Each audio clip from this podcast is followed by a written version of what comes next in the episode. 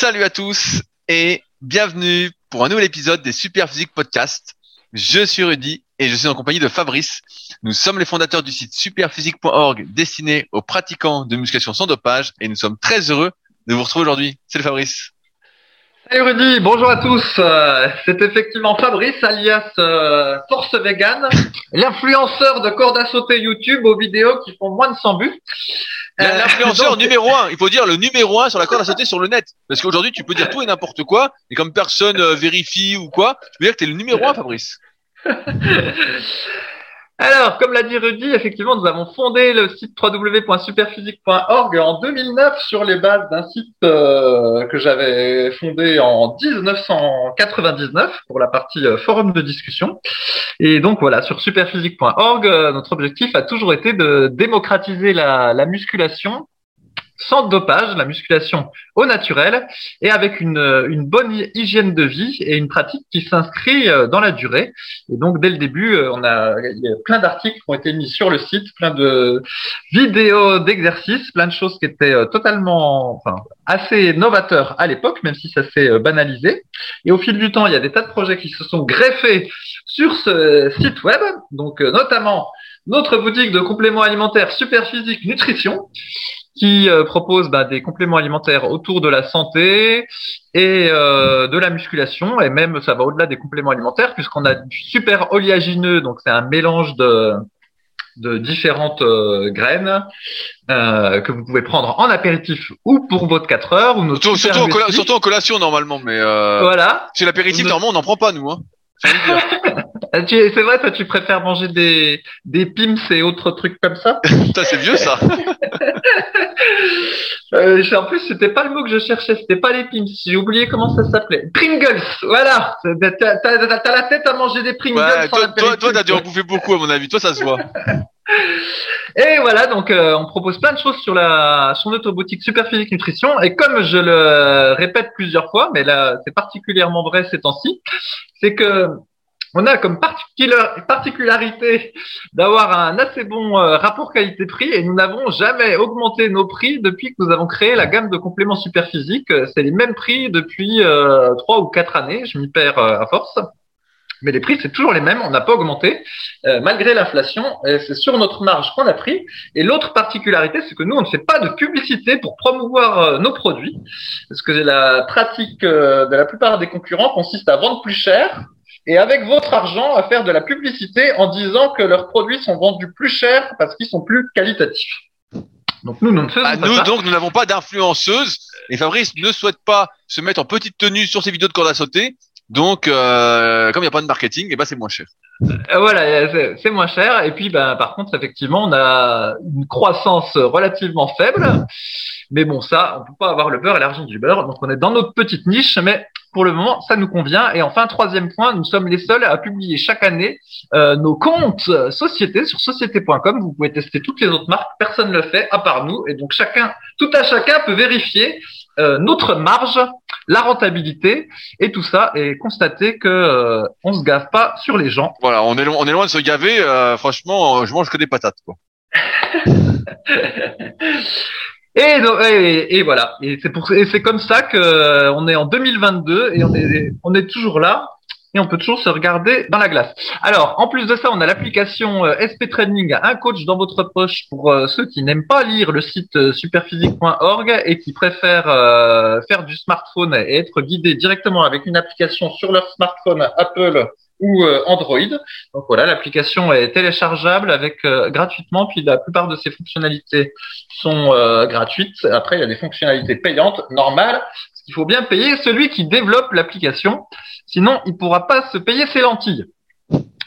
Ensuite, pour pas me faire disputer, il y a mon associé qui, donc Rudy, mon compagnon de podcast. Mon compagnon, attention, attention, précise bien parce que bon. Euh... qui lui propose des tas de livres, formation, coaching, analyse morphologique sur son site rudicoya.com, notamment dernièrement en précommande son livre Guide de la sèche qui sort. Le guide de la sèche au, au, naturel, qui est en précommande actuellement et qui sort. Euh, bah, j'attends, euh, j'espère être livré cette semaine. Donc, euh, et ils tous dédicacés. Qui sort deux mois avant l'été pour vous faire croire que vous pouvez passer de tout. obèse à abdos visibles en deux mois. Bah, je l'ai fait pour toi, Fabrice. Je l'ai fait pour toi parce que j'ai vu que tu te grassouillais euh, de plus en plus. Et je me suis dit, tiens, je vais te l'offrir. euh, Peut-être deux exemplaires même. Parce qu'il paraît que plus on en achète, plus on sèche vite. ah non, mais toi, tu- toi, tu vendrais du sable à un prince saoudien, toi. Bah, bien sûr. Et, bah, Et, du beau, et beaucoup de sable en plus. Hein. Beaucoup euh, du sable très fin. Voilà, et en plus de ça, donc, euh, Sœur Rudy a son SP Gym, euh, donc la salle de gym super physique à Annecy. Euh, si vous voulez, euh, si vous voulez y aller, envoyez-lui euh, un petit mot parce qu'elle est pas euh, Ouverte au public. public. Voilà. Voilà. elle est pas ouverte au public. Et puis il y a son la villa super physique, donc sa maison où il accueille des gens euh, un peu comme sur Airbnb, mais sans passer par Airbnb. Sauf que là, il est complet pour cet été. Voilà. Et donc j'ai de la place à partir de septembre. Sauf que j'ai reçu deux mails aujourd'hui de personnes qui veulent réserver pour septembre. Donc euh, ceux que ça intéresse, faut pas traîner parce que euh, sinon il y aura encore une fois plus de place. Et tu as oublié de préciser que je proposais également des formations et du coaching via mon site rudicola.com sur lequel je réécris des articles depuis maintenant une petite semaine. Et donc j'ai fait un article pour toi, Fabrice, qui s'appelle Comment perdre du ventre et euh, pour perdre de la graisse euh, du- d'un point de vue local. Et donc je pense que tu peux être concerné euh, par ce Eh petit ben, problème. T'as de la patience. Mais écoute, en toute honnêteté, moi le problème c'est sur les c'est sur les obliques. Euh, Mais bon. Ah mais tu les travailles pas, tu les travailles pas. Je t'ai toujours dit de les travailler. Tu veux pas les travailler. Eh, mais tu veux que je me nique le dos Il veut que je me nique le dos, le type. Mais j'aime bien ces introductions parce que normalement elles devaient durer trois minutes et je vois que euh, tu les allonges progressivement. Comme quoi c'est pas si facile de faire des introductions rapides. Non, c'est pas si facile. Donc, dans ce, podcast, dont on ne sait pas combien de temps il va durer, parce que maintenant Zoom semblant limiter euh, la durée, sauf à payer, et nous, on n'aime pas payer. Il y a deux parties. Il y a la partie euh, actualité, et puis il y a la partie réponse aux questions euh, sélectionnées par Rudy, qui avait été posée sur les forums Superphysique. Euh, www.superphysique.org slash forum. Alors dans la partie actualité, je suis toujours euh, en train de faire mes petites recherches euh, sur euh, sur YouTube, euh, puisque là d'ailleurs j'ai publié de nouvelles vidéos de corde à sauter euh, où j'intègre en gros le ce a, le classique exercice de burpee. euh, avec la corde à sauter, en fait, il y a une manière de mélanger les deux. Et donc maintenant, je peux faire des burpees pendant la séance de corde à sauter. Et donc, qui dit burpee dit que bah, du coup, il y a 50 000 variations. Étant donné que quand on fait un burpee, bah, on peut, euh, on peut, on n'est pas obligé, mais on peut faire une pompe. Et du coup, bah, il y a 50 000 variations de pompe. Et donc, je faisais comme la plupart des gens, je regardais sur YouTube les choses. Et euh, dans la peau du débutant euh, qui regarde sur YouTube, débutant dans l'utilisation de YouTube, et je, je suis à nouveau confronté au même problème. Et ben, si tu, il y a une, une variante de pompe qui s'appelle les pompes scorpions, Rudy. Ouh là là, hein, est-ce que c'est comme Ah, dans euh, Portal Combat Je connais pas Mortal Kombat. Le... Waouh, putain aucune culture le gars, putain, il connaît rien c'est plus, c'est mon époque, c'est l'époque d'après, c'est- je connais moins le Portal Combat. Mais voilà, Pompe Scorpion, ce qui fait assez classe quand même. Pompe Scorpion, euh, ça donne envie. Et donc, euh, je tombe sur différentes vidéos, trois vidéos, trois mouvements différents. Et là, Merde. tu vois, tu, ah ouais, c'était pas, à chaque fois, c'était pas la même chose. Et euh, bah, du coup, finalement, euh, tu sais pas exactement ce que c'est, ce qui- ce qu'il faut faire, ou en tout cas, bah, peut-être que les trois vari- variations sont bonnes, mais en tout cas, quelle est la variation qui peut vraiment prétendre à, être euh, pompe scorpion? Et ben au final, on n'en sait rien. Et euh, du coup, ça me fait penser d'ailleurs qu'en musculation, finalement, Joe Vader, qu'on peut, qu'on dit souvent que c'était le père de la, de la musculation, en ce sens qu'il a codifié les les différentes techniques d'entraînement et la, la nomenclature des exercices, et ben mine de rien, avoir un, un Joe Vader dans une discipline donnée, euh, c'est pas mal, parce que là, tu vois, il n'y a pas vraiment de nomenclature, en fait, il n'y a pas, je sais pas, une espèce d'instance qui va dire, euh, bah, les pompes scorpions, c'est comme ça, et si vous les faites pas comme ça, bah, ça s'appelle euh, pompe scorpion V2 ou pompe scorpion V3, mais la pompe scorpion, normalement, c'est comme ça.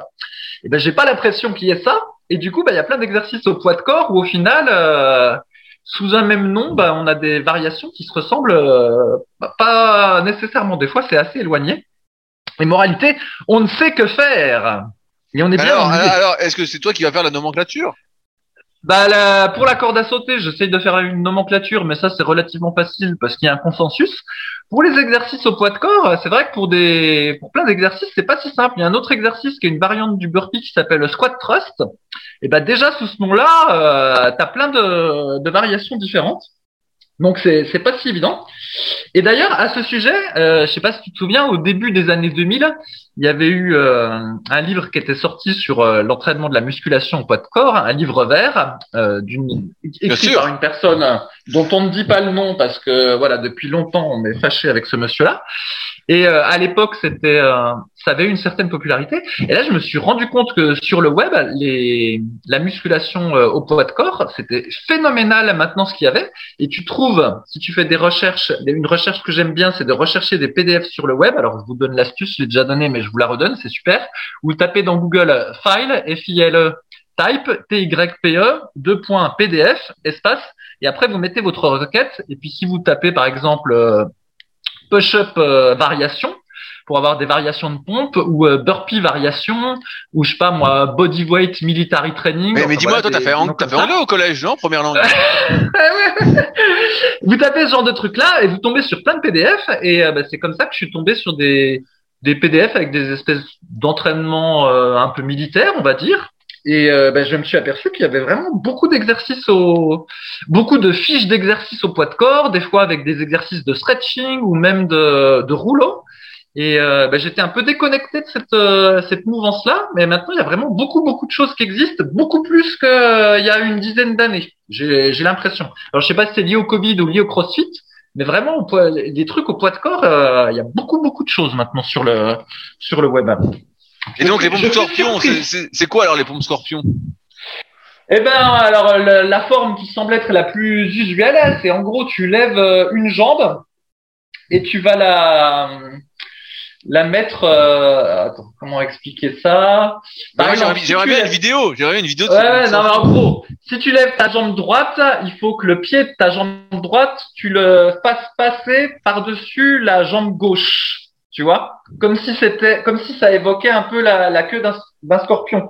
Du coup, t'as as le, le, le, comment dire, t'as le, le bas du dos qui est en, en légère torsion, et puis t'es en appui sur un pied. Donc, je suis pas tellement sûr que ce soit très intéressant à faire ce truc-là, mais en tout cas, ça semble être la variation euh, la, plus commune. Mais voilà, mais il y a pas, il y a pas que ça sur lequel il y a, il y a plein de variations différentes. Si tu regardes, il y a un truc qui s'appelle les pompes yoga. Alors des fois, c'est euh, t'as les, as les fesses relevées, et puis ensuite tu fais une pompe. Des fois, tu as les fesses relevées, tu fais une pompe, et, puis en même temps, tu, tu fais une hypercambrure, ce qu'on appelait avant les, les pompes indiennes. Enfin bref, ça, c'est un beau bordel, mais euh, y a, effectivement, il y a beaucoup de, ces variations qui sont présentes sur le web, sur des fiches PDF ou même euh, sur YouTube. Et franchement, il y a, y a de quoi faire. Là, j'ai été, j'ai été impressionné et ça rend un peu le, le livre vert. Je comprends qu'il soit devenu obsolète parce que là, pour le coup, euh, il y a tellement de choses sur le poids de corps sur le web et même des, des comment dire, des sites officiels militaires proposent des choses. Hein.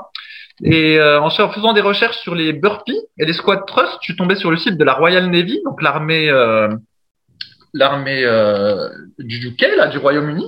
Et donc, tu as des, t'as des fiches exercices, tu as des, des programmes d'entraînement et tout ça hein, pour, pour postuler, pour se préparer ah, à, postuler. Et donc, c'est ta, tu, veux, tu veux postuler alors, c'est ça, tu veux rentrer dans la Navy Ouais, je savais que tu allais faire cette blague-là. Mais voilà, c'est pour te dire qu'en fait, il y a, y a, vraiment pas mal de, de documentation euh, sur le truc au poids de corps. J'ai, je fus surpris.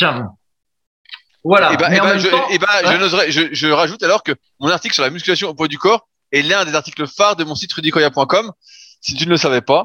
Parce qu'effectivement, les, les, gens cherchent de plus en plus des exercices au poids du corps, sans matériel, et euh, pour se transformer physiquement, alors que malheureusement, bah, c'est quand même beaucoup moins efficace, et que pour la majorité des gens, euh, c'est peut-être un peu trop difficile pour débuter en plus. Eh oui.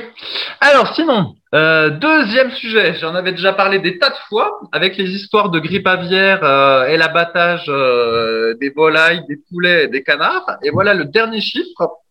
En France, 16 millions de volailles abattues depuis novembre 2021. Oh là là.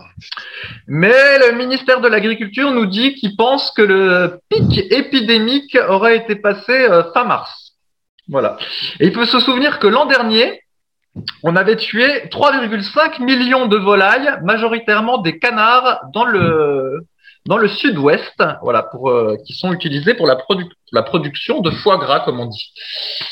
Donc, euh, j'imagine qu'ils ont été tués dans le plus grand des respects en plus. Ouais, ouais, ouais. Je suis pas sûr que ce soit le plus grand. Tu sais comment c'est tué ou je l'ai déjà raconté ou je l'ai raconté à ma femme? Est-ce que j'avais raconté dans le podcast? Je, je sais pas, mais j'imagine que c'est pas très glorieux, quoi. Bon, allez, je te le redis. En fait, la méthode la plus simple, c'est euh, simplement de couper les ventilations. En fait, ce qui se passe, c'est que toutes ces bestioles-là, bah, elles sont dans des endroits euh, fermés, en tout cas pour les poulets, et la densité est telle dans le, le bâtiment que si tu n'as pas des ventilations en permanence dans le bâtiment, elles, euh, elles meurent d'étouffement, les bestioles. Et donc du coup, bah, pour les tuer de manière simple, c'est tu coupes la ventilation, puis en gros, bah, tout ce qu'il y a dans le bâtiment, euh, ça meurt assez rapidement. Et après, toute la question, c'est qu'est-ce que tu fais de tout ce bordel-là? Parce que du coup, tu te retrouves euh, avec des dizaines de milliers de bestioles, euh, tu vas pas les enterrer dans ton jardin, tu vois. Donc c'est encore toute une problématique à gérer. Mais là, j'ai pas le, le, détail exactement de ce qu'ils font et parfois ma curiosité ne veut pas aller trop loin non plus. Mais voilà. Heureux d'être vegan, comme je dis toujours. Ça me permet de rebondir sur un, commentaire qu'on a reçu euh, la semaine dernière sur le dernier épisode de euh, Thomas qui nous dit Je travaille dans un intermarché et il y a énormément de nourriture jetée, alors que les produits, pourraient être consommés le jour même. Mais des fois, ils cassent le prix à moins 50%, sinon poubelle. C'est ce dont on se parlait la semaine dernière, c'est qu'il y a plein de gâchis qui est fait, en fait, alors que ça pourrait être consommé. Moi, si c'était à moins 50%, et c'est peut-être une technique que tu fais, Fabrice, mais des fois, quand je vais faire mes courses, je vais souvent dans le rayon justement des moins 30, moins 50% des fins de trucs, parce que je me dis, putain, il y a des trucs vraiment pas chers, et souvent, bon, il y a, que des dopes, donc j'en achète pas. Mais moi, je serais bien content qu'il y ait des trucs à moins 50% à manger le jour même, plutôt que ce soit jeté. Mais, euh, ouais, bah, des fois il y a ça à la vie claire, mais il y en a, il y a pas beaucoup. C'est pas beaucoup. Euh, comme il y a beaucoup moins de, produits de référence, euh, il y a, il y a pas trop de volume. Il n'y a pas trop de, de, volume pour faire ça. Tiens, d'ailleurs, à la vie claire, à côté de chez moi, ils ont augmenté le prix des lentilles vertes, dit.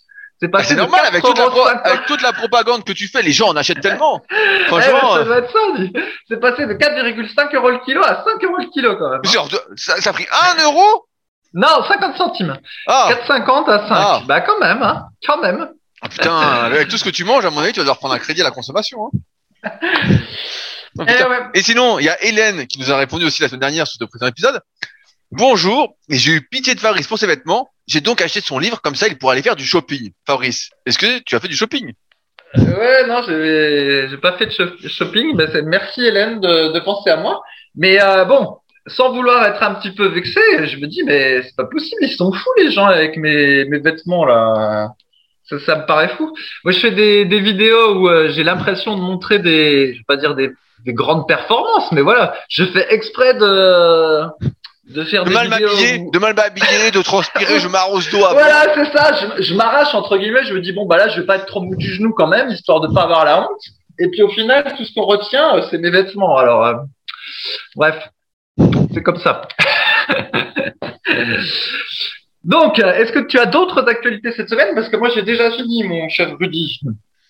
Euh, bah non, j'ai pas d'autres actualités. Comme je disais en introduction, bah, le guide de la sèche, dès que je le reçois, sera envoyé. Donc euh, voilà, premier arrivé, premier servi comme d'habitude. J'avais bien estimé normalement pour le nombre de précommandes. Donc normalement, dès que je reçois, euh, je vais passer quelques journées à faire des enveloppes. Et euh, comme ça, vous pourrez tous être secs pour cet été. Euh, ah, super. Je voulais réagir aussi à un autre commentaire qu'on a reçu sur SoundCloud qui me qui me fait plaisir parce que c'est euh, un copain un copain donc j'ai pas eu de nouvelles depuis euh, moins 5 6 ans peut-être même plus qui était en Guyane avec moi qui s'appelle Loïc et qui nous demande notre avis sur des appareils de cardio. Donc je sais pas si tu les connais Fabrice, moi je les connais, j'ai déjà essayé donc je voulais qu'on traite un peu cette question pour commencer qui est un peu une actualité aussi. Euh, donc Loïc qui nous dit euh, avez-vous déjà essayé les airbikes Rogue EcoBike par exemple pour ce qui est du travail cardio et en échauffement? Écoutant tous vos podcasts depuis le début, j'en ai pas le souvenir. Cela pourrait plaire à Fabrice, bien que le coût soit supérieur à une corde à sauter. Plus sérieusement, le travail en fractionné sur ce genre de machine est très intéressant de ma propre expérience.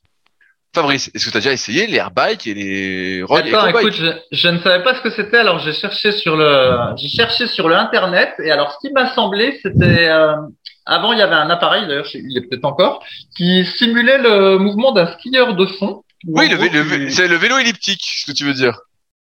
Non? Non, non, un truc où tu mets, tu posais tes pieds sur euh, des emplacements et, en- et tu bougeais tes pieds et en même temps, tu avais tes mains qui tenaient des, des, Oui, des de bâtons. on va dire. Bah, c'est ça. Voilà. Et donc, ça simulait. Mais sauf que là, j'ai eu l'impression que cet appareil, c'était un vélo pour le bas du corps, mais pour le haut du corps, tu avais des bâtons. C'était un mix entre un vélo et un appareil qui simulait le ski de fond. C'est ce qui m'a semblé en regardant les photos. Peut-être je me suis trompé. Non, non, mais c'est ça, le, le airbike et l'éco-bike, c'est c'est exactement ça, ça ressemble. Euh, sauf que là, bah, c'est un peu basé sur le même principe de mémoire, c'est longtemps que j'en ai pas fait, que euh, les rameurs avec les résistances à air ou le watt bike ou tous les appareils concept 2 ou le skier, tout ça. Et donc, tu peux vraiment ajuster la résistance et ça fait vraiment un effort cardio très très important. C'est très populaire justement en en CrossFit. Euh, mais c'est vrai qu'on n'en parle pas souvent parce qu'on n'en a pas à disposition. Mais pour répondre à Loïc, ça pourrait être effectivement un très bon exercice d'échauffement d'un point de vue cardiovasculaire, d'un point de vue global, et même pour travailler son cardio du point de vue global, aussi bien le haut que le bas du corps, bah, ça peut être une très très bonne idée, sachant que la plupart des exercices cardio, souvent, bah, sont assez locaux. C'est soit tu cours ou tu fais du vélo, donc c'est que le que le bas. T'as le rameur qui est un peu plus complet, on va dire, mais qui est beaucoup plus difficile et euh, pas grand monde aime le rameur. Euh, et pareil, bah, pour- moi pour l'ergo kayak, c'est surtout le haut, donc ça peut être quelque chose de très intéressant effectivement euh, à mettre en place. Donc euh, Loïc, n'hésite pas à m'écrire pour me donner des nouvelles, savoir si tu es toujours en Guyane. Je me souviens euh, de petites aventures. euh, je n'en dirai pas plus à l'antenne, mais euh, j'attends des nouvelles. Voilà. Ok. Ouais. Et sur l'aspect rameur, je peux en dire deux mots vu que j'ai j'ai repris pour la énième fois. Ah, mais tu vas plus euh, avoir de bras, tu vas perdre des bras. Qu'est-ce qui va se Ouais, passer? mais bon, comme euh, ils avaient déjà bien perdu avec la corde à sauter, je pense qu'un peu Oh la de corde à sauter, mais perdre des bras? Oh non si tu Oh là les là. bras puis que tu fais plus de cordes à sauter, ouais, figure-toi. Et euh, donc euh, oui, effectivement, j'ai deux choses à dire sur le rameur. Donc euh, pour mémoire, j'avais acheté un rameur à eau à ma femme et puis au final, euh, c'est moi qui pique, on va dire. En tout cas, maintenant, vu que j'avais arrêté, comme souvent avec le rameur, on en fait un peu, puis après on arrête, puis après on en refait, puis après on arrête, puis après on en refait. Mais là, euh, je vais peut-être en refaire pour longtemps parce que j'ai trouvé une technique pour pas trop s'ennuyer. Ah Donc, eh ouais. Alors pour la corde à sauter, comme tu suis pas, mais je vais te dire, j'ai euh, le principe de multiplier les rounds de une minute avec 15 secondes de pause entre chaque. Et euh, comme c'est chiant de gérer ça avec un chronomètre et tout le tralala, j'ai sur Audacity, je sais pas si tu connais ce truc-là, c'est un sûr. petit logiciel de montage audio. J'ai récupéré donc des, des, des fichiers audio, voilà, des trucs, je mets de la techno parce que c'est ça qui est le plus pratique.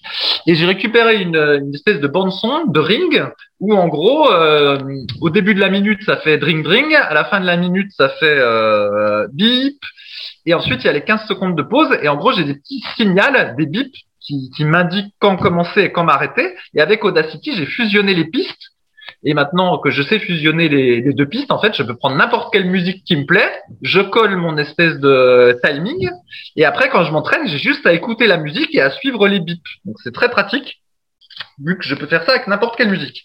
Et je me suis dit, puisque ça, avec la corde à sauter, ça marche très bien, pourquoi je l'essayerais pas avec le rameur? Et chose dite, chose faite, et maintenant c'est ce que je fais avec le rameur.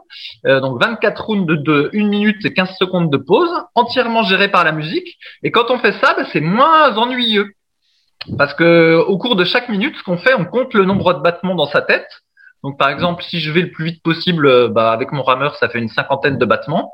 Puis si je suis plutôt euh, cool ou que je cherche à, à allonger le mouvement le plus possible, bah, ça fait 35 euh, coups de rame. Et donc je compte dans ma tête les coups de rame. Et puis sinon, bah, j'écoute euh, les signaux de la musique. Et les 30 minutes passent tout seul. Alors que quand je faisais 30 minutes d'affilée en regardant le petit écran de d'ordinateur intégré au rameur, c'était euh, ennuyeux comme la mort. et puis en plus assez difficile parce que du coup tu te réglais pour battre l'ordi et euh, au final euh, tout était toujours En, en gros, c'est la loi du moindre effort. J'ai bien compris où tu veux en venir. Ouais, Tu t'es en bourgeoise, quoi. Ouais, je dirais pas, je, dirais pas comme ça, mais c'est c'est mieux, c'est mieux, euh, c'est c'est beaucoup mieux de faire cette logique de round et de pas chercher à battre l'ordi à, à chaque fois. Ça c'est le premier point. Et le deuxième point, pour comparer avec toi ton concept 2, donc dans le rameur à eau, tu règles la difficulté avec euh, le niveau de l'eau que tu remplis dans la, la bassine dans lequel il y a le, le, le système de ramage. Et donc là, j'ai mis le niveau d'eau à fond et ça me fait comme Loïc qui avait fait exactement la même chose. On voit pas de différence. Que tu mettes le niveau d'eau à moitié ou le niveau d'eau au maxi, euh, t'as l'impression qu'il y a rien qui change. C'est le même degré de résistance. Parce que c'est pas de l'eau filtrée, Fabrice. Si tu mettais de l'eau filtrée, ça changerait tout. Et du coup, je l'ai pas dit à ma femme parce qu'elle fait quand même un peu de rameur, même si euh, elle en fait pas beaucoup. Et elle a pas vu de différence non plus. Je lui dis un matin, je lui dis alors, t'as vu de la différence là pour faire tes 150 ou 200 coups de rame euh, quotidiens? Elle m'a dit non. Pourquoi t'as fait quelque chose? Je dis bah j'ai rajouté. Attends, attends, 150 coups de rame quotidien, elle rame 3 minutes? Euh, 5 minutes peut-être, oui, c'est pas très long. Elle fait ça avant son yoga. Ah ok. Donc euh, autant te dire que achat euh, utile, achat très utile. bah, c'est sûr que ça fait cher le coup de rame, sauf si elle en fait euh, jusqu'à 70 ans. Mais c'est pour ça que grâce à moi, on re-rentabilise le rameur. Bref, et donc ce que j'ai compris, c'est que toi avec ton concept 2, tu peux vraiment ajuster la résistance de manière voilà, soit légère, soit significative, alors qu'avec le rameur à eau, il semble pas qu'on puisse ajuster beaucoup. Hein. Voilà ce que je remarque. Là, bien, bien sûr, avec le concept 2, tu peux varier la résistance à air et ça change euh, énormément. Hein. Tu sens vraiment la grosse différence. Et comme sur un ergot de kayak ou euh, ou un ergot de vélo que j'ai là en ce moment, j'en ai refait pas mal euh, ces derniers temps. J'en fais deux trois fois par semaine, une sorte de vélo d'appartement en même temps que je regarde des trucs, des formations sur l'ordi. Et pareil, bah, tu peux choisir ta résistance et ça change énormément. Hein. Tu sens vraiment, il y a un monde quoi. Hein. Mais bon, toi, vu, vu que tu achètes au moins cher, forcément. Ouais, non, c'est pas même pas spécialement ça, mais voilà, le truc à eau, ben c'est peut-être sympa au niveau de, je sais pas comment dire, le, lissage de la résistance. Euh, comme j'ai pas fait de concept 2, je ne sais pas. Mais en tout cas, pour l'ajustement de celle-ci, ça n'a pas l'air terrible. Bon, cela dit, c'est déjà assez dur comme ça. Hein. Voilà pour le rameur. Alors, on va pouvoir attaquer les questions qui ont été posées sur les forums Superphysique. Donc, euh, pratiquement les derniers forums actifs de musculation et je dirais même les derniers actifs pour les pratiquants naturels. Oui, d'ailleurs, pour euh, attends, pour compléter, euh, des fois on a des nouvelles questions et les types posent les questions à plusieurs endroits, à sur d'autres forums aussi. Et euh, ben, je me suis aperçu qu'ils avaient généralement le plus de réponses sur le nôtre. Bah évidemment, évidemment. bah ça, ça me surprend pas trop, mais bon. Alors, il y a Cyril qui voulait rebondir par rapport à ce qu'on disait la, semaine dernière sur le fait de ne pas forcément se lancer à corps et âme perdu dans la musculation, quand on partait de très très loin, quand on avait un certain âge, euh, on avait du gras localisé, qu'il fallait retrouver une certaine forme physique. Et donc, je lis le petit commentaire de Cyril qui amène sur des questions. Euh, après ma précommande du guide de la session naturelle, ah, je, compte réaliser, je compte réaliser de nouveau une super sèche, mais mes objectifs et questionnements vont surtout concerner l'après-sèche. Euh, tout d'abord, merci pour les podcasts, votre régularité et votre sincérité. Toutefois, sur ces dernières semaines, j'ai ressenti personnellement vos propos sur les obèses peu encourageantes. Je comprends qu'il faut être sincère sur les efforts à mettre en place pour maigrir, mais j'ai parfois l'impression d'entendre que c'est perdu d'avance, que les gros sont foutus. Je suis d'accord avec toi, Rudy, sur le fait de payer ses erreurs, mais une partie des gros comme moi ont subi la méconnaissance des parents et essaient de faire au mieux aujourd'hui. Suite à mon obésité, j'ai réalisé une super sèche et malgré vos conseils, j'ai voulu tenter une prise de masse sur un an et demi et effectivement, j'en ai conclu la même chose, les anciens gros ne peuvent pas faire de prise de masse. J'ai localisé énormément au niveau du ventre. Ce n'était plus du tout esthétique. Je n'aurais tenu mes abdos que trois mois après sèche. Je repars donc sur une super sèche, mais je me pose des questions sur mes vrais objectifs et objectifs qui me sont possibles. Première question. Peut-on progresser sans faire de prise de masse? Deuxième question. Avec peu de glucides, peut-on réellement obtenir un super physique de super performance? Troisième question. Est-ce que le vrai objectif réalisable d'un ancien gros serait de maintenir sa ligne au lieu d'essayer d'être très musclé. Sur le dernier podcast, vous avez évoqué qu'il serait mieux pour les personnes en surpoids de faire avant tout du sport type cardio que de la musculation pour maigrir. Mais j'ai l'impression, dans mon expérience personnelle, que cela serait pareil pour l'après-régime. J'ai l'impression que je devrais faire autant de cardio que de musculation pour garder la ligne, voire même plus de cardio que de musculation. Est-ce mon, impression ou est-ce la vérité? Merci pour vos réponses. Alors, on va commencer dans l'ordre.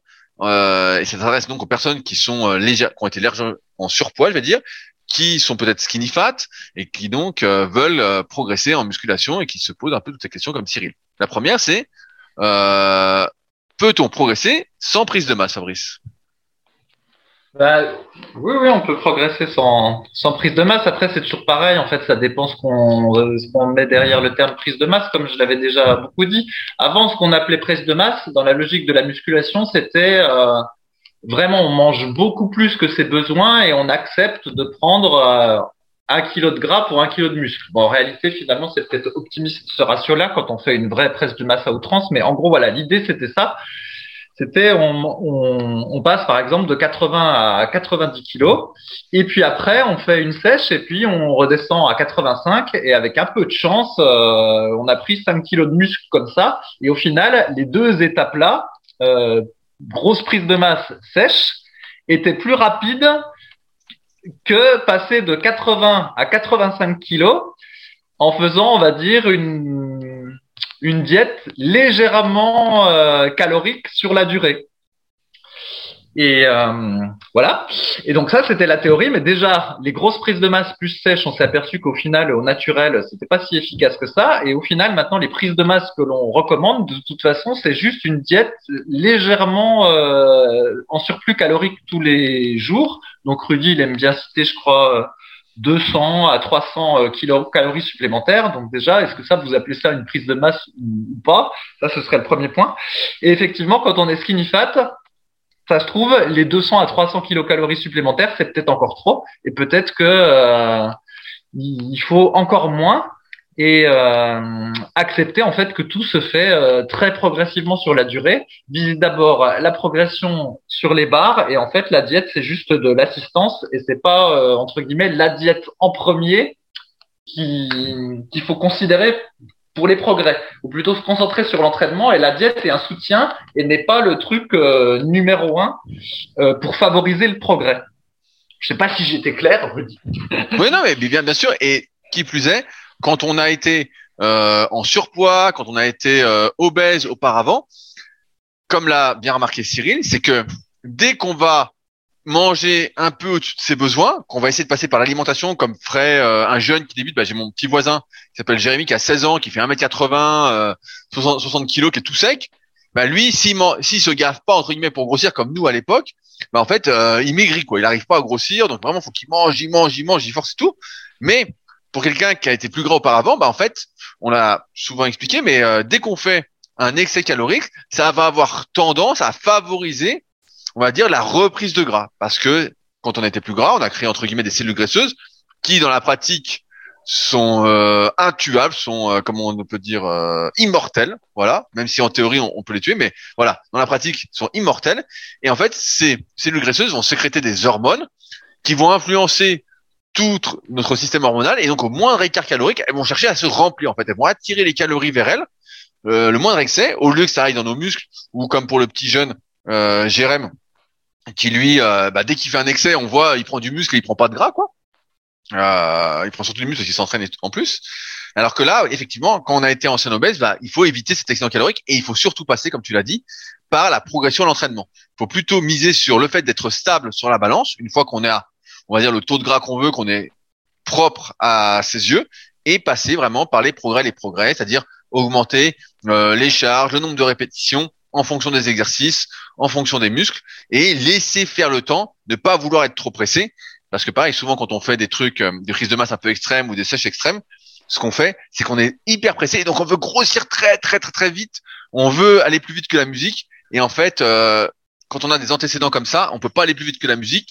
Et j'avais même envie de rajouter, à mesure qu'on vieillit, bah on peut aller. Euh, il faut vraiment suivre le rythme de la musique avec Audacity, euh, comme fait Fabrice. Ouais, euh, un exemple de prise de masse peut-être réussi selon l'ancienne méthode, c'est Dusan de la team super physique pour ceux qui pour ceux qui se souviennent. En gros, donc de mémoire parce que c'était surtout le Vas-y, bah, je, je, te dirais, je te dirais. Ouais, et ben lui il a fait une grosse prise de masse, donc euh, vraiment une diète hyper calorique pendant euh, je sais plus un an ou quelque chose comme ça, et il a réussi à monter à de mémoire 140 kilos au développé couché en ah, trichant comme un cochon. Ouais, il était monté, il était monté genre, à, je pense sans maillot parce qu'apparemment il faisait des compétitions avec un mode développé couché. Il avait fait 170 avec maillot. Je pense qu'il faisait un truc genre 150, 155, et il faisait. Il était en moins de 90 kilos, donc il faisait 89 kilos. Euh, il était vraiment gras, gras quoi.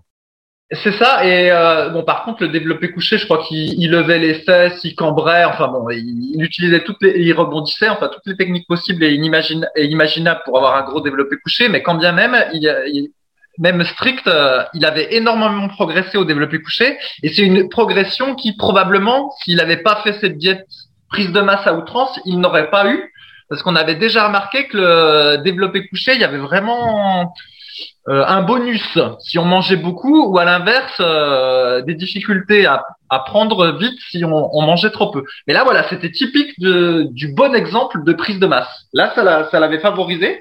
Et après, il avait fait une sèche drastique qu'il avait parfaitement réussi.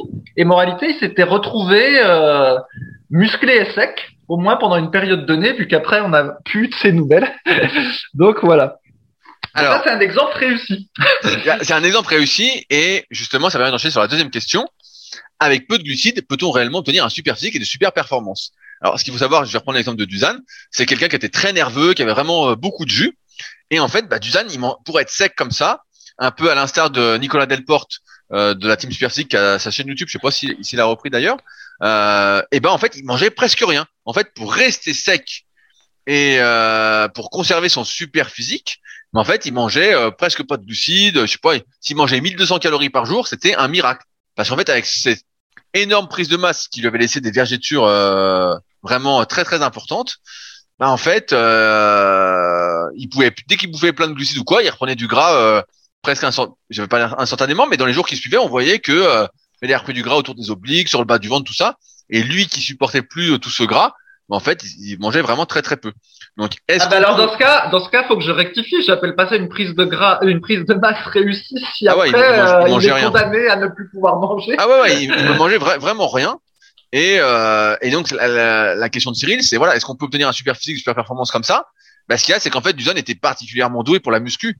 En fait, il construisait du muscle. Je me souviens, il, faisait, il a pas fait les cuisses pendant des années. Et quand il s'est mis à faire les cuisses, en trois mois, il faisait 10 à 120 au squat. Et puis il avait vraiment pris des cuisses et des fesses, quoi. Vraiment, euh, il était fort. Moi, c'était au soulevé de terre. Je crois il avait rapidement fait 180 190, genre en deux mois. En fait, dès qu'il faisait un truc, il était assez fort, assez doué. Euh, il avait du jus, quoi.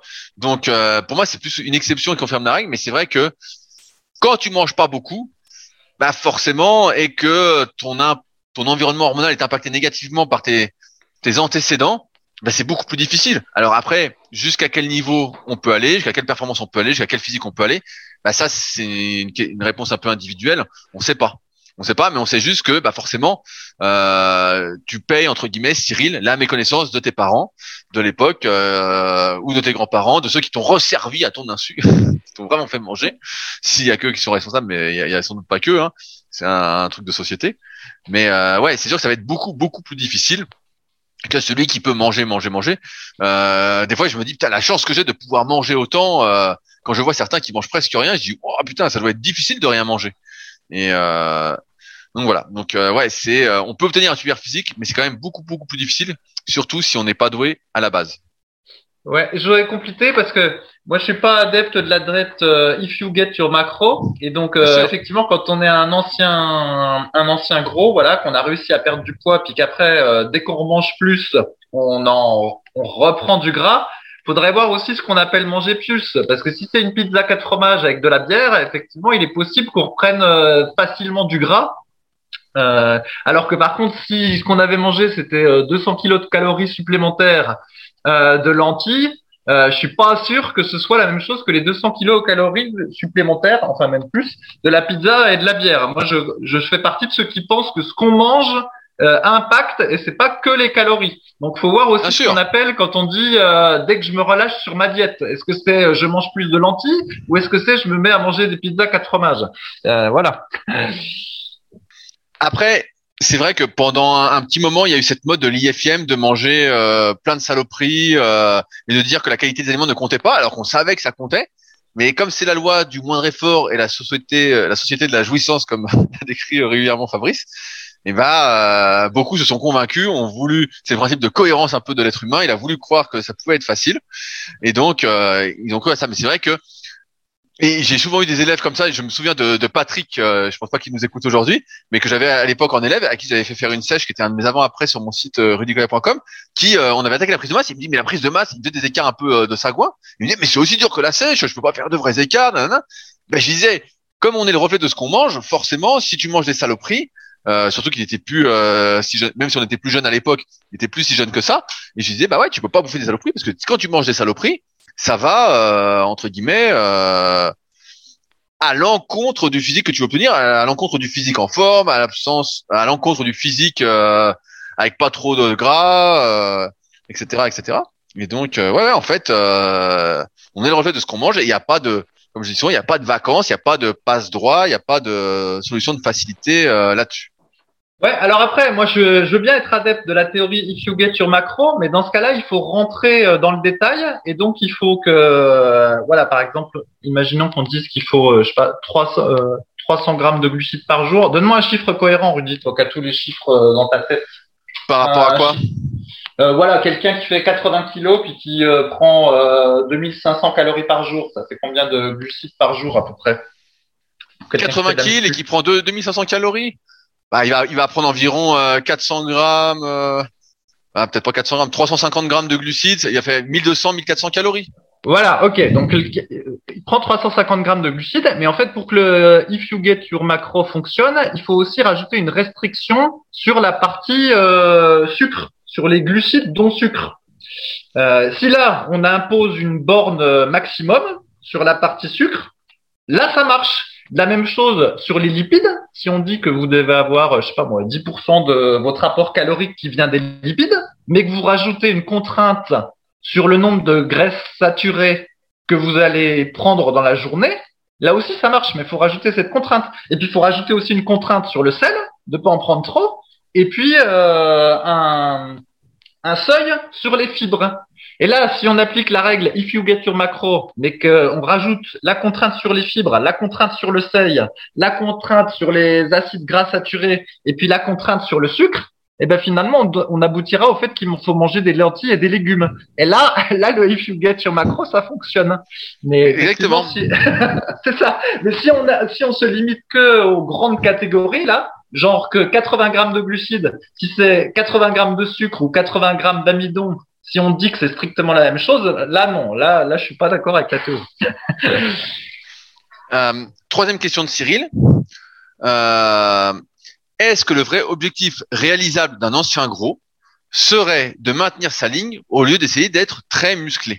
Alors en fait, ce qu'il faut voir aussi, c'est que le potentiel musculaire, le potentiel de développement de sa force, de ses muscles, euh, son influx nerveux, sa possibilité euh, à se développer, mais en fait, c'est pas forcément relié au fait qu'on ait des cellules graisseuses. Donc tout à l'heure, je parlais du système hormonal, entre guillemets, de manière globale, qui était influencé par, on va dire, la quantité de cellules graisseuses, de cellules adipeuses qu'on pouvait avoir, mais c'est que, on va dire, euh, une fraction de tout ce qui se passe à l'intérieur du corps, et donc ça détermine pas du tout quel doit être l'objectif, et ça ne dit pas que un ancien obèse ne peut pas être très musclé. On a l'exemple de Nicolas Delporte qui est devenu très très très musclé, dans la team super physique.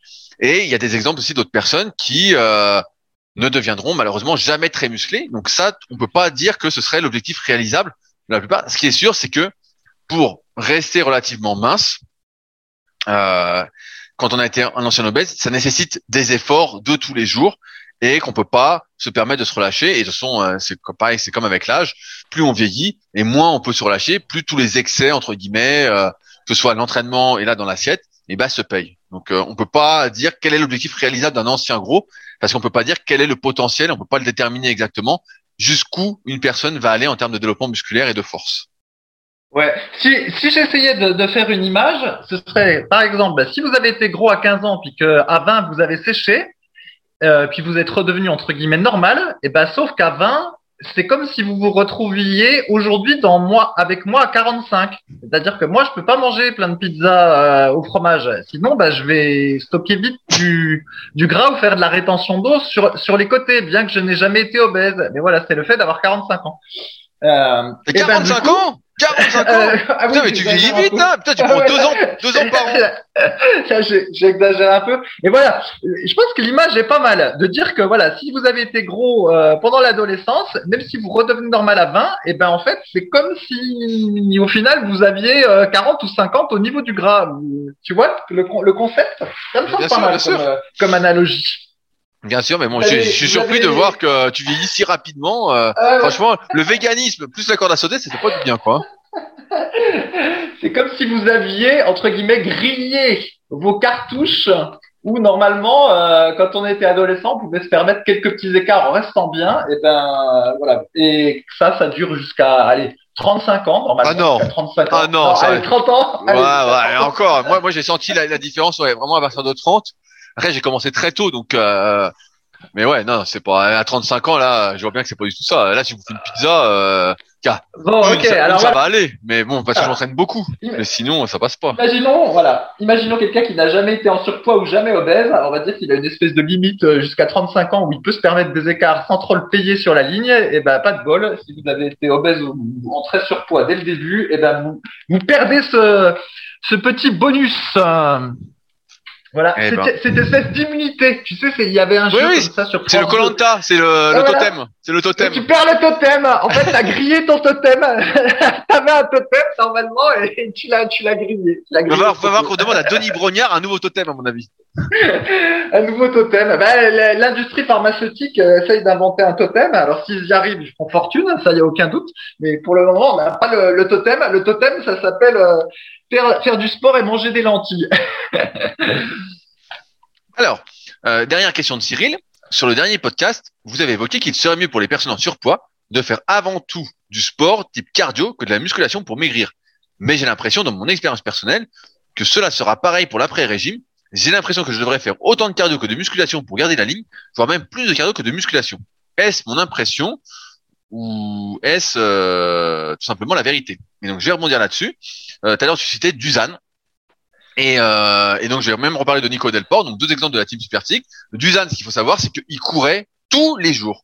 Tous les jours, il faisait 30 à 40 minutes de tapis en fin de séance. Il courait, il courait, il courait pour rester sec, malgré le fait qu'il mangeait pas beaucoup. Et Nico Delport, quand il a voulu sécher, vraiment, euh, donc là c'est vraiment, euh, c'est un peu différent de Dusan qui lui voulait juste se maintenir au bout d'un moment. Et ben en fait, je me souviens que dans le monde du muscle, quand il était interviewé, il parlait que des fois il faisait euh, des, je crois, je suis plus très sûr, peut-être qu'il nous écoute, il pourra confirmer. Mais pareil, il faisait énormément de cardio pour perdre du poids et ne pas passer que par la musculation. Et c'est sûr que, encore une fois, on paye tous nos excès, tous nos antécédents. À un moment, on les paye et c'est euh, la vie comme ça. C'est assez injuste, hein, malheureusement. Mais euh, ouais, en fait, ça, ça m'étonne pas du tout ce que tu dis, Cyril. Ça ressemble à ce que je vois parmi les personnes qui font appel à mes services de coaching. C'est exactement ça. C'est que euh, lorsque tu as été obèse, bah ouais, en fait, tu es obligé de faire plein plein de cardio pour brûler suffisamment de calories. Et c'est même une façon de pouvoir manger suffisamment, euh, de manger, on va dire, en quantité normale. Sinon, il y a des personnes qui peuvent vraiment presque rien manger. Et on dit oui, tu peux lancer le métabolisme, tu peux faire ci, ça, ça, ça. Mais euh, si tu as été obèse pendant 30 ans dans ta vie ou 35 ans et vraiment très très en surpoids, en fait, t'arrives jamais à rattraper les choses, surtout que le vieillissement te met une claque en plus. euh. Donc euh, ouais, ouais, ça m'étonne pas du tout ce que tu dis et ça ressemble. Et c'est ce qu'on a remarqué avec les années. Il faut faire un peu plus de cardio pour, euh, on va dire, euh, être en forme et euh, ne pas se bouffer les doigts aussi, quoi. Sinon, on finit à, à pas bouffer que des lentilles vertes, quoi. Ouais, la, la- semaine dernière, on avait dit ça, mais c'était aussi dans un contexte où des gens n'avaient jamais fait de sport euh, de leur vie, puis arrivaient à la trentaine. Euh, ce serait un peu différent si la, la personne, euh, je sais pas moi, elle a été très sportive euh, jusqu'à, imaginons quelqu'un qui a été très sportif jusqu'à l'âge de 25 ans. Après, il a eu un gamin, puis pendant deux trois années, il s'est arrêté, puis il a, il a pris du poids. Lui, en- entre guillemets, s'il reprenait le, le sport à 28, euh, on va dire comme il a des antécédents sportifs, lui, il peut peut-être se mettre à la muscu et euh, bénéficier de la, de la muscu. C'est la différence, c'était c'est quand on n'a pas d'antécédents et que là, effectivement, je trouve que c'est euh, c'est du temps perdu. Donc, il n'y a pas que le fait d'être euh, d'être en surpoids en gras, c'était les, les antécédents sportifs qui conditionnaient, de mon point de vue, l'utilité ou non de, de la muscu. Sinon, après, il est vrai qu'avoir euh, avoir du muscle, c'est quand même bien parce que ça, ça augmente le métabolisme basal, même si ça l'augmente pas beaucoup. Et d'autre part, quand il y a des régimes, quand il y a des, voilà, des pertes de poids qui étaient basées uniquement sur la diététique et puis euh, éventuellement uniquement sur du cardio, mais type course à pied, eh ben il y a une, il peut y avoir une, euh, une fonte musculaire qui se fait en même temps que le régime et puis au final, on est obligé de manger de moins en moins. Et en ce sens, la musculation, c'était bien parce que du coup, on maintient, euh, ou on aide à maintenir la masse musculaire pendant la période où on, où on perd, où on perd du poids. Et en ce sens, la muscu, c'était bien. Mais ouais, est-ce qu'il y a besoin d'aller faire du curl euh, sur un banc euh, incliné à la salle? Pour ça, euh, je suis pas sûr. En fait, faire euh, probablement des des pompes, je sais pas moi, avec un gilet lexté ou des tractions, ou voilà, des exercices de renforcement musculaire euh, basique, ça peut être suffisant en fait pour maintenir sa masse musculaire ou, ou, même en gagner un petit peu quand on était complètement sédentaire et puis qu'on cherche à, à, perdre du poids. Tu vois, tu vois ce que je veux dire euh, Tout à fait, tout à fait. Je vois. Mais de toute façon, pour ne pas perdre de muscles au, au, régime, ou du moins un minimum, je conseille bien évidemment le guide de la sèche au naturel. ah, il est terrible, il est terrible. C'est ça, du sable aux Saoudiens et de la glace aux Esquimaux. Voilà ce qu'il peut nous faire. je sais pas, moi je, moi je trouve particulièrement gras, donc je veux t'offrir mon livre. Je te fais même pas payer, euh, donc euh, t'as juste à appliquer. Donc euh, c'est pas. Euh... Eh ouais, et en plus, en plus tu mens parce que la dernière fois que t'avais regardé une de mes nombreuses vidéos de corde à sauter, t'avais dit que j'avais séché du visage. Ouais, bon, tu peux, tu peux, tu peux être sec. Du... Souvent, quand tu vieillis, tu sèches du visage, mais ça n'empêche pas d'être gras du bide. Tu vois, c'est la sèche, c'est la sèche locale. T'as perdu des joues, mais t'as pris, t'as pris du tour de taille. Bah écoute, je sais pas parce que quand je regarde Balladur ou les hommes politiques, j'ai pas trop l'impression qu'il sèche ah, bah, du Balladur, visage il avait avec l'âge. Balladur, il avait pas de cou, il avait un gloître énorme. Le mec, ça pendait quoi. Qu'est-ce qu'il raconte le gars, le gars ça va être le nom du podcast. Fabrice est comme Balladur. enfin, il y a, y, a, y a, pas que Balladur, hein. il y en a une pelletée euh, qui sont assez âgés, puis j'ai pas l'impression qu'ils sèchent du visage avec l'âge. Hein. On a le président du Sénat, euh, il m'a pas trop l'air de sécher du visage. Hein. Mais bon. voilà, voilà pour les questions de Cyril. Donc maintenant, on va passer euh, à une question de Fabio. Euh, c'est un sujet qu'on n'aborde pas souvent et que je voulais qu'on traite euh, aujourd'hui. Donc, qui nous dit après deux ans de musculation, je commence à avoir un physique qui me plaît. Mais j'ai un complexe, mes avant-bras, dignes d'un enfant de 11 ans et demi. Je focus, donc je me concentre sur les avant-bras depuis deux mois, bobine Andrieux, plus curl marteau avec fat grips, trois fois par semaine. J'ai tenté le farmer walk quelques fois, mais ça me réveillait malheureusement mon ancienne hernie discale. Malheureusement, il y a un décalage entre l'intérieur et l'extérieur de mes avant-bras. Vu de l'intérieur, il passe encore, mais de l'intérieur, c'est la cata. Voir les photos. Euh, comment faire pour ne plus pour plus me concentrer sur l'intérieur des avant-bras? Donc en gros, ce qu'il veut dire, c'est qu'il a du long supinateur et il n'a pas entre guillemets euh, de fléchisseur, si je comprends bien. Donc il a mis des photos. Et donc Fabrice, bah, la question c'est comment développer ses avant-bras? Ouais, je l'ai vu cette question, j'ai même répondu. En fait, c'était pas tout à fait ça. Enfin, je poserai pas la question comme ça. Donc, euh, euh ce, ce, jeune homme, quand on voit les photos, ben, on s'aperçoit qu'il a les avant-bras euh, un petit peu comme moi, c'est-à-dire qu'il a des insertions euh, courtes. Euh, au niveau du long supinateur, on va dire que c'est standard, voire légèrement court. Et puis au niveau du fléchisseur, effectivement, on, voit que c'est assez court. Mais d'ailleurs, on, voit qu'il y a un petit peu de muscle quand même au niveau des, des, fléchisseurs. Donc la situation en tant que telle n'est pas si dramatique que ça, mais simplement, bah, il n'a pas la bonne morphologie pour avoir des avant-bras. Alors effectivement, bah, il va pouvoir faire plein de bobines d'Andrieux dans, dans les deux sens, il peut faire des, des curls euh, des curls poignets pour euh, solliciter spécifiquement le fléchisseur. Et c'est vrai qu'on en a déjà discuté. On a dit que dans le temps, les gens qui faisaient de la musculation avaient un entraînement spécifique des avant-bras et puis petit à petit ça s'est perdu parce qu'on a pensé que juste les exercices de tirage ça suffisait. Et en fait, ça suffit peut-être quand on est Dorian Yates, mais pour la majorité des gens, ça ça suffit pas entre guillemets pour maximiser le développement musculaire des avant-bras. Sauf que ben chez des personnes, les avant-bras ça va être comme les mollets ou comme plein d'autres muscles. Ben c'est que quand ils sont euh, trop courts, et eh ben ils sont trop courts. Et effectivement, comme lui, je comprends parce que moi j'ai toujours eu des, avant-bras de fillette. Et euh, je me souviens un coup, il y avait un jeune homme, un, électricien qui était venu chez moi, qui euh, ne faisait pas spécialement de, de muscu ni rien, et tout ce qu'il faisait, ça devait être manier le tournevis eh ben, il avait aussi bien l'avant-bras droit que l'avant-bras gauche, qui était plus musclé que les miens, qui faisaient de la muscu. Et là, c'est vrai que bah, t'as l'air con. Sauf que ben, je voyais à l'œil, parce que je suis exercé, des yeux, et ben que effectivement, morphologiquement, il avait des, des, bons avant-bras en fait. Euh, alors que moi, ben, mes avant-bras, ils sont un peu comme le triceps de Rudy, ils sont, ils sont tout courts. Et ben, on peut pas y faire grand chose. Et c'est vrai que c'est un petit peu frustrant parce que voilà, les avant-bras c'est un peu le muscle des hommes, mais bah des fois on n'en a pas, puis on n'en a pas, voilà. et donc, on n'est pas, on n'est pas un homme, c'est ça? on est on est bien embêté. Alors du coup après on, on, se modifie mentalement, puis on se dit que finalement pour être un vrai homme il faut avoir des grosses cuisses. Puisqu'on n'a pas d'avant-bras. et puis voilà. non, mais c'est une question qui est intéressante parce qu'effectivement, les avant-bras, c'est euh, beaucoup comme les mollets en fait, c'est énormément régi en termes de potentiel, alors il y a des exceptions, mais la plupart du temps, euh, vu que je fais plein d'analyses morpho-anatomiques, euh, notamment sur mon, sur mon site rudicoya.com, par la longueur des différents muscles. Et c'est vrai que bah, moi souvent sur les photos, il y a toujours un gudus quand je mettais des photos de toi qui dit ah t'as pas d'avant-bras comparé au bras, ça va pas, nanana. Euh... Et c'est dû en fait, et je vois dans les analyses, j'en fais plein. T'as des personnes qui vont avoir le long supinateur, euh, donc un des gros muscles de l'avant-bras, qui est également fléchisseur euh, du coup qui travaille quand on fait les biceps, quand on fait des exercices de curl, et encore plus quand on est en prise marteau ou en prise inversée. Bref, euh, et ben en fait il y en a, il va presque jusqu'au poignet quoi. Vraiment, il va jusqu'à trois quarts de l'avant-bras. Et t'en as d'autres comme moi. voilà, et il y en a d'autres comme moi. Si on me voit faire une pose de profil ou genre une pose biceps cage, on va voir que bah il s'arrête euh, à un tiers de l'avant-bras à peu près. On voit que bah, il est hyper court et donc forcément il y a tout un vide sans muscle. Il y a tout un vide qu'on peut rien faire.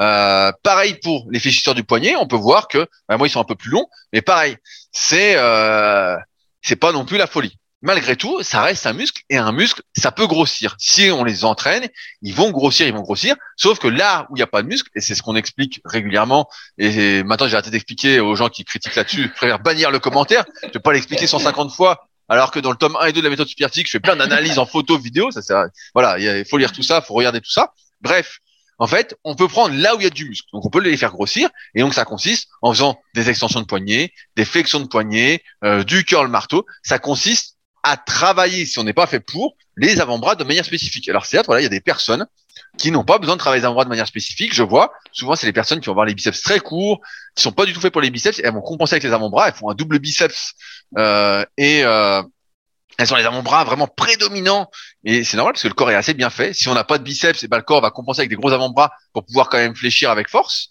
Euh, après, il y a des personnes qui ont les deux, mais c'est rare. Les deux qui sont longs et qui sont développés.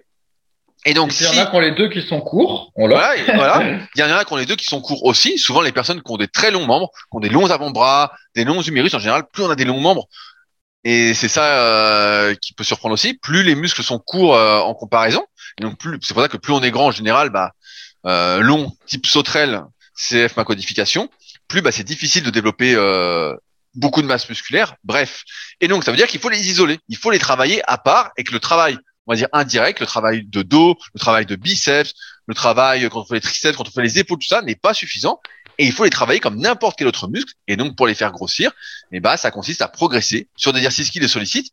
Sauf que on rencontre également un problème avec ce entraînement des avant-bras, c'est que comme il n'y a qu'une seule articulation qui est en jeu, c'est-à-dire le poignet, eh ben euh, c'est une articulation qui peut être fragile entre guillemets, avec laquelle il faut pas utiliser trop d'amplitude. Donc on se retrouve également limité par un problème, on va dire structurel, qui est que si on en fait trop, eh ben on se nique les poignets aussi. donc euh, donc il faut y aller mollo. Et ce qui montre bien que c'est quand même très difficile quand on n'est pas fait pour les avant-bras de vraiment les développer à fond et qu'il n'y a pas grand chose à faire si ce n'est euh, finalement de mettre un sweat euh, à manches longues et de pas de pas couper ses manches. Mais tous les muscles qu'on entraîne vont se développer. Mais si on a tout le muscle d'avant-bras qui est en haut, bah il sera en haut. C'est comme ceux qui font les cuisses et qu'on la cuisse vraiment en haut. À côté du genou, ils ont pas grand chose. Mais en fait, voilà, ça prend en haut et, et c'est tout. Et comme les mollets, si vous regardez un peu le sprint, euh, regardez les, mollets du Shane Bolt par exemple à l'époque. Et là, le mollet, les jumeaux en tout cas qui sont tout en haut, son solaire est très fin, euh, ses os sont très fins, donc forcément il est un peu roulé. Et ce que j'avais remarqué, pareil, et je, finis là-dessus, c'est que les personnes qui ont euh, les os plutôt gros, notamment des gros poignets, euh, des grosses chevilles, bah souvent euh, sont plutôt prédisposées à avoir des gros avant-bras et des gros mollets, plutôt qu'à l'inverse quand on a les os fins. C'est aussi ça qui va pas avec, c'est que on a souvent bah voilà des muscles qui sont un peu plus courts et ça fait tout de suite beaucoup moins de volume aussi. Donc on voit bien que ça ne prête qu'aux riches et quand on est fourré, ben, on est fourré quoi.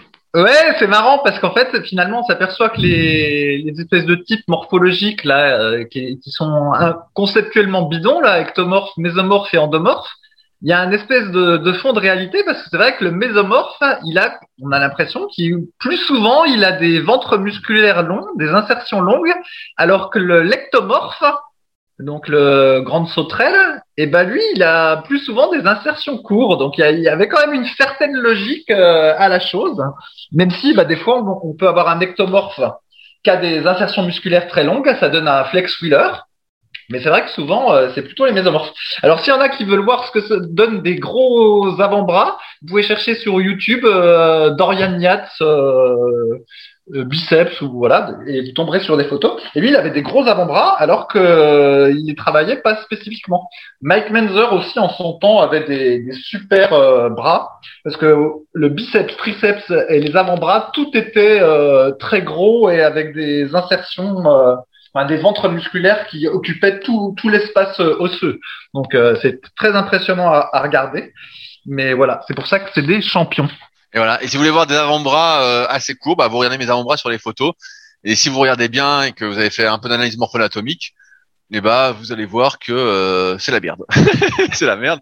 Et de toute façon, après, comme je disais, le poignet, c'est quelque chose qui est assez sollicité. En plus, en ce moment, j'ai mal au poignet, euh, donc c'est pas le moment de forcer dessus. Mais, euh, mais ouais, ouais, c'est quelque chose qui est assez fragile. Et donc, euh, si on n'y va pas de manière très progressive, on va dire, et qu'on commence à faire plein, plein, plein d'avant-bras, c'est un peu comme l'histoire des grippeurs à un moment où euh, on découvre les grippeurs, on, en fait plein, plein, plein, plein. Bah, en fait, on a les doigts qui, qui sont démontés, mais après, on peut plus rien faire. Et là, bah, c'est un peu pareil. Euh... J'ai une anecdote. Alors là, j'ai une anecdote très drôle. Donc, à un moment donné, je m'étais mis à bombarder avec la bobine d'Andrieux, vu que maintenant, euh, à force d'écouter le podcast, vous avez compris que je suis toujours porté par mon enthousiasme et, je finis par en faire trop dès que il y a un nouveau exercice qui me prête. Voilà. Et donc, je faisais plein, plein de bobines d'Andrieux dans les, dans les deux sens. Et je m'étais mis à augmenter les, les poids, pourtant un petit peu, mais bon, ça a suffi. Et en fait, j'ai chopé une douleur au poignet. Et du coup, pendant plusieurs jours ou quelques semaines, je me souviens plus. Chaque fois que je prenais la, la poêle, la, la, la, poêle. La, la, poêle. les gens se foutent de ta gueule, Fabrice, avec la poêle. Mais peut-être que dans ma région, on prononce la poêle, ça se trouve. Et puis qu'en finale, je prononce bien. Je ne sais, plus. Eh ben bref, chaque fois que je prenais la, poêle ou pire, une casserole d'eau avec des lentilles ou des pâtes dedans, eh ben figure-toi que ça me faisait une petite douleur au poignet. Donc du coup, c'était ridicule parce que pendant des semaines, j'avais fait plein de bobines d'Andrieux, tout ça pour avoir des gros avant-bras, mais au final, comme j'avais cette euh, mini blessure entre guillemets, et eh ben j'avais mal quand je soulevais une casserole euh, du feu. Non mais c'est ah, des fois c'est drôle la muscu, c'est drôle. Ah bien sûr, bien sûr, bah, non mais c'est ça. C'est comme moi, bah là, là je finis là-dessus. J'ai trop forcé au, au kayak à un moment, j'ai voulu trop en faire d'un coup. Et là, j'ai le poignet qui a, j'ai un, un, os dans la main qui est un peu trop gonflé là, et donc euh, je sais pas trop ce que je me suis fait, mais ça passe. Euh... Mais bon. Et eh ouais. Et alors du coup, je prenais euh, la poêle et la casserole de la de la main gauche. Je, et donc tu t'es niqué la main gauche. non, ça, ça. Ça allait, mais il fallait faire gaffe parce que j'étais, euh, je, je, suis pas ambidextre du tout, forcément, hein, comme je, quand on travaille pas un truc, et ben voilà. Comme je soulève toujours la poêle et la casserole de la main droite, et ben rien que le faire de la main gauche, c'était déjà pas si évident parce qu'il faut faire un petit mouvement. Euh, quand tu veux verser, tu vois, il, faut tourner, il faut faire une rotation du, du poignet. Et ben, quand t'es pas habitué de la main gauche, tout ça, ben c'est pas si facile que ça. Bref, c'était encore une histoire épique et qui montrait bien le caractère fonctionnel de la musculation, Mais oui. mais oui, bah, t'es pas fonctionnel, t'es pas fonctionnel. Et bah, voilà. sur, sur ces paroles, on arrive au bout de cet épisode. On espère, comme d'habitude, que vous avez passé un agréable moment en notre compagnie. Si vous avez des questions, n'hésitez pas à utiliser les forums Superphysique sur www.superphysique.org puis forum. Tout ce dont on a parlé dans cet épisode se trouve en lien dans la description. Et également les vidéos de Fabrice encore à sauter. Donc n'hésitez pas à aller le voir pour lui faire plaisir et lui rajouter quelques vues. Lui qui débute sa carrière d'influenceur et qui espère se faire sponsoriser par les plus grandes marques du monde. Donc comme ça, il sera encore de meilleure humeur pour de nouvelles anecdotes. Euh, et sur ce, et eh ben, bon entraînement et à la semaine prochaine. Salut à tous. Ouais. Salut à tous. Mais pour le moment, je suis sponsorisé par Super Physique Nutrition, figure-toi. ah bon bah, je, suis pas, je, suis pas, je, suis pas, au courant. Hein. Je sais pas qui a, qui a fait ça, mais moi je suis pas d'accord. Hein. Vu ton nombre de vues, tu n'as le droit à rien. salut. salut.